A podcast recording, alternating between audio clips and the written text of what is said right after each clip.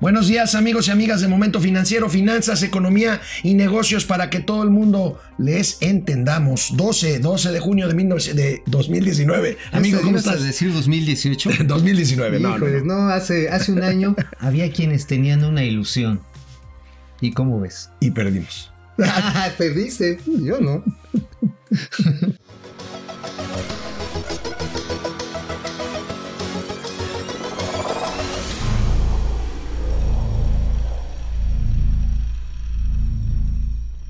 Querido Mauricio Flores Arellano, ayer en la reunión de consejeros regionales de BBVA, el primer banco del sistema en México, descubrieron el agua tibia. ¿Ah, Dijeron, la 4T dice, necesitamos la inversión privada para poder crecer. Bueno, también se puede decir que descubrieron el hilo negro, ¿no? A ver. Sí, pues el hilo negro, porque también dijeron que de un momento a otro iban a necesitar. Perdón, pero es que me están mandando, este, me están llamando en este momento. Este, déjenme leer. ¿Ha, ha- ha de ser quién? Este. No, supongo que debe ser el, el subsecretario Arturo no, Herrera. Alfonso o Alfonso Romo. O. Alfonso Romo. Estuvieron, mira, estuvo Arturo Herrera, Ajá. estuvo Carlos Ursúa, Sí. estuvo Marcelo Ebrard, estuvo Alfonso Romo. Y quizás aquí lo que deja de ser tan hilo negro y tan agua tibia es lo que dijo el subsecretario Arturo Herrera. Sí, ahorita vamos a escuchar algo de Porque que- él dijo, vamos a presentar próximamente, próximamente vamos a presentar un modelo de asociaciones público-privadas, esto con el fin de echar a andar tanto infraestructura de transportes como también la parte de energía. Hay que conocerlo, ¿eh? Hay que conocer los ver, detalles. ¿Cuál es el detalle? O sea, Ahora, mi punto es el siguiente. Si vemos la primera plana eh, del periódico El Economista de hoy, creo que resume muy bien. Ahí está la nota principal. Hacienda pide a iniciativa privada invertir en el sector energético. Amigo, necesitamos seis meses. Con la mesa ya puesta, ya venían las rondas, ya estaban las, las, este, las Bueno, rondas de inversión, los sé optimista. Necesitábamos seis meses Sí. para llegar a esta conclusión. sé optimista, pudieron haber sido seis años. Me mataste, me mataste. Pero bueno, bueno, el subsecretario de Hacienda y Crédito Público, como bien nos dice aquí Mauricio Flores, tuvo una destacada participación ayer en la reunión de consejeros de BBVA y esto, esto fue lo que dijo. Ahorita lo comentamos.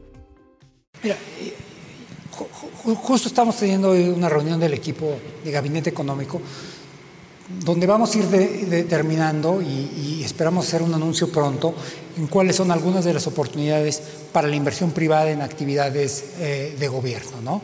Vamos a empezar con el, de co- con el sector de comunicaciones y, transportes, es el que lo tenemos muchísimo más avanzado. Va a haber una serie de anuncios en, yo en unas dos o tres semanas asociados a concesiones, al desdoblamiento de concesiones, a bursatilizaciones. Eh, ayer mismo hubo una operación de manobras por 10 en la que estuvo involucrado eh. Eh, por 10 mil 10 mil millones de pesos. Estamos por concluir otro ejercicio con el sector energético y básicamente este ejercicio es un ejercicio presupuestal de mediano plazo, donde nosotros le decimos, este es el tipo de apoyo que tú puedes tener, tanto CFE como Pemex tienen que tener para cumplir con este superávit, un superávit cada uno, cada uno de ellos, y trabajar en el estimado de ingresos de ellos. Eso les da un poco como la bolsa que van a tener para cada uno de los años en la siguiente administración.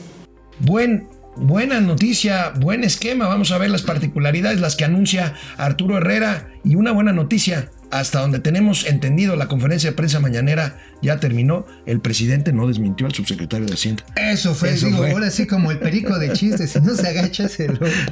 Pero bueno, ¿cómo ves este? Esto, Ah, no, claro, esto es un buen esquema, digo, es una buena noticia. Mira, les voy a platicar, este es exclusivo interplatanera intergaláctica, se las quería de ver el del caso del tren Maya. Ajá. Se llegó a la, una reunión de gabinete y entonces algunos funcionarios, los más radicales de la 4T, entre ellos Serendira Sandoval, dijeron, no, La secretaria de la Función Pública. nada de inversión privada, porque es corrupción. Corrupción, así dijo. Corrupción. Corrupción. bueno, la cuestión está en que ya había otras funciones que no, que entonces así según el señor Carlos Ursúa, así nada más como que le daba vueltas la pelotita, como diciendo, señora, pues no nos va a alcanzar la lana, ¿no? Eh, y por otro lado, Rogelio Jiménez Pons, que es una persona muy ecuánime. El director de Fonatur. El director de Fonatur, que además tiene una gran amistad con Heréndira, eh, Irma Sandoval, no, no Heréndira, si no me Irma voy a... Heréndira. Irma Heréndira, sí, neta, pues no voy a ir a comer tacos con ella todos los días, ¿no? Pero bueno, la cuestión que la señora le dijo, eh, Irma Heréndira, necesitamos utilizar todas las herramientas que tiene el capitalismo para hacer los proyectos que necesitamos, porque dinero público no es suficiente. No es suficiente y eso ya lo Y sabemos. entonces el presidente consintió y dijo, adelante, sí necesitamos establecer el esquema, que por cierto ya existe. Hay una ley de asociaciones público-privadas. Se puede Las famosas mejorar, PPS. por supuesto, a APPs. Se, APPs. se puede mejorar en muchas cosas, ¿eh? Y puedes meter gobiernos corporativos y observadores, lo que tú quieras, nada más que no te suban el costo, ¿no? Sí. Aquí la cuestión va a ser, ¿para generar energía o quieren asociaciones para la refinería de, de- de dos bocas? ¿O queremos inversión privada para el, este, ¿cómo se llama? La terminal avionera de Santa Lucía? ¿O, este, o para rescatar el Naim, que en paz descanse? Híjole, híjole. Yo lo sé que te duele que lo que- me duele mucho, que me duele mucho. ¿Para mucho. qué lo vamos a utilizar? Para el Tren Maya es claro que, se va, que sí va a haber una asociación público-privada. Es una buena noticia. Están entrando grandes empresas de asesoría. ¿eh? Hay una que se llama, por ejemplo, Pricewaterhouse. Está Ah, claro, una participando. consultora. Ahora, tendrán que entrar eventualmente constructoras, ¿no? Está LLW como asesores jurídicos, también está participando como los este Mike, es, es- es el Mexitypo, que es una empresa México-española que hace los estudios ferroviarios. Entonces, sí están armando bien el proyecto. También esa es otra cosa, que se armen bien los proyectos. Si no se arman bien, si son al chilazo, como dos bocas, O como Santa Lucía. Santa Lucía, que de repente ya le apareció un panteón radiológico. Radio- radioactivo. Radioactivo. Y estaba leyendo hoy que a pesar de que desviaron una de las pistas, se sigue atravesando el maldito cerro. Pinche cerro, ¿verdad? Bien fifí. Bueno, por lo pronto BBVA levanta la mano y anuncia ayer mismo inversiones por 63 mil millones de pesos en México. Fíjense nada más, a pesar de que el presidente de la República no asistió a la reunión esta de consejeros de BBVA, hoy, hoy estará el presidente de este grupo español con gran presencia en México, en Palacio Nacional, visitando al presidente de la República para, Ah, bueno. para precisar este, Oye, este pero monto ¿te de acuerdas que el presidente del BBVA Bancomer en su momento le hizo una trompetilla a Andrés Manuel López Obrador cuando Francisco era González. Ajá, Francisco González cuando era candidato y en tono de buen español. Jolines, esto es un populista. Este, y bueno, ya, ya no lo es más, ya no, No, pues ya no es más, ya se jubiló. Sí, no, se ya no jubiló es, Francisco. bueno. ya. Bueno, vamos Pero a ver. A ver, nada más un dato. A ver. ¿Inversiones en qué?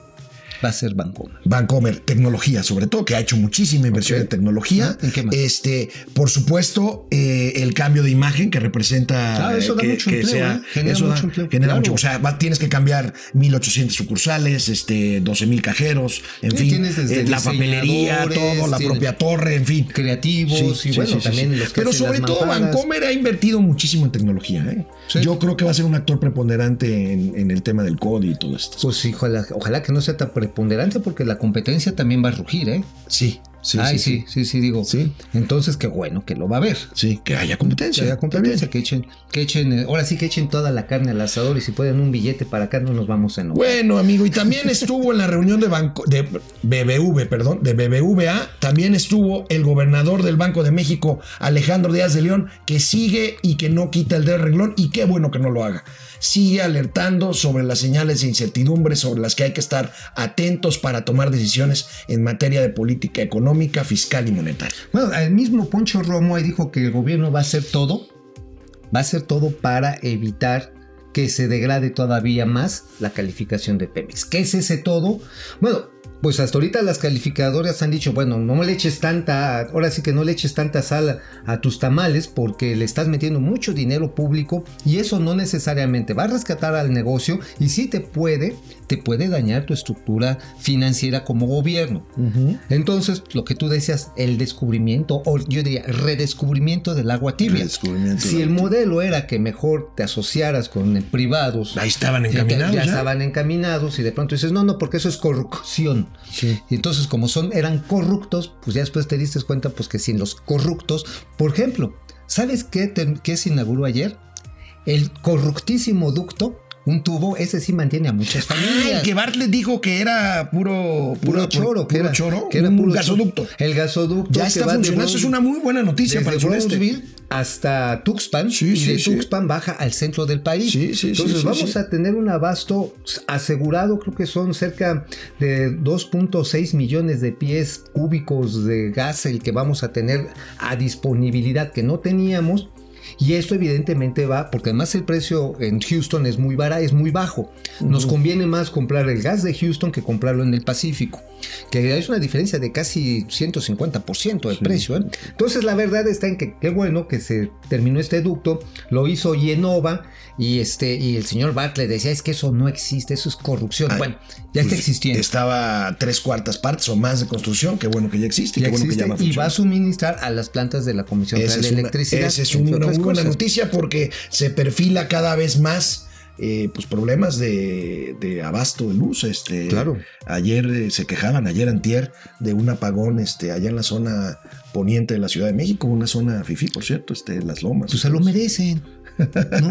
¿Quién les manda a andar de pinches abusivos con la magia de Bueno, bueno, amigos y amigas, en momento financiero y particularmente Mauricio Flores Arellano es, yo creo que uno de los periodistas que más de cerca y más datos concretos tiene sobre el tema del abasto de medicinas en el sistema de salud pública de México. Bueno, volvieron a posponer, volvieron a atorar, no se sabe qué está pasando. Bueno, Mauricio sí lo sabe y ahorita se los va a platicar con el tema de la compra de medicamentos que tiene pende de un hilo el abastecimiento de este tipo de cosas vitales para los miles, miles de enfermos que se atienden en el sector público. Pues sí, fíjate que ayer iba a ser la junta de aclaraciones que se hacen todas las licitaciones en la que los oferentes pues presentan sus dudas y se las tienen que resolver los funcionarios, pero un cúmulo de cerca de 2100, 2100 preguntas y además todas específicas. Sí. Entonces, así como que a los representantes del sector salud se les frunció aquello,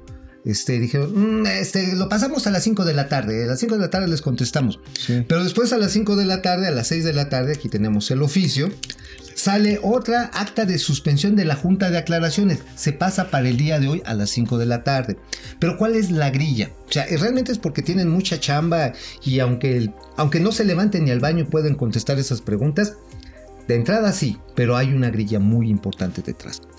Tenemos información, tenemos nuestros propios datos de que antier los representantes de la Cámara Nacional de la Industria Farmacéutica, de la Canifarma en pleno, buscaron acercamiento con don Alfonso Romo, con el, el Con el jefe de la oficina de la la oficina de presidencia. Le dijeron, oiga, don Poncho, pues aquí hay un, dos problemas, cuando menos uno, ¿qué vamos a hacer con los tratados internacionales? Porque la licitación que ustedes están haciendo dice pública internacional, abierta. Y pues hasta donde recordamos, antes de hacer una internacional abierta, tienes que hacer una nacional.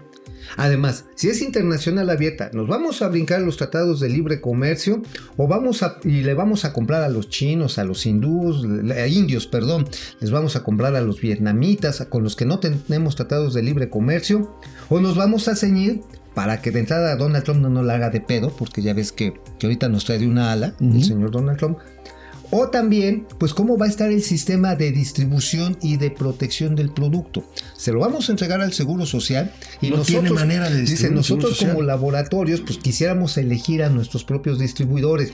Porque si un producto llega mal, imagínate un, un tratamiento que estos que son, que son clásicos, las diálisis. Sí, Ajá. que- o un reactivo que llegue Un descompuesto ya. Ah, no, dígame, un- una diálisis que es crítica, Sí. una hemodiálisis que necesitan ponerte peritoneal para la gente que tiene problemas renales, pues entonces, si llega mal, se muere.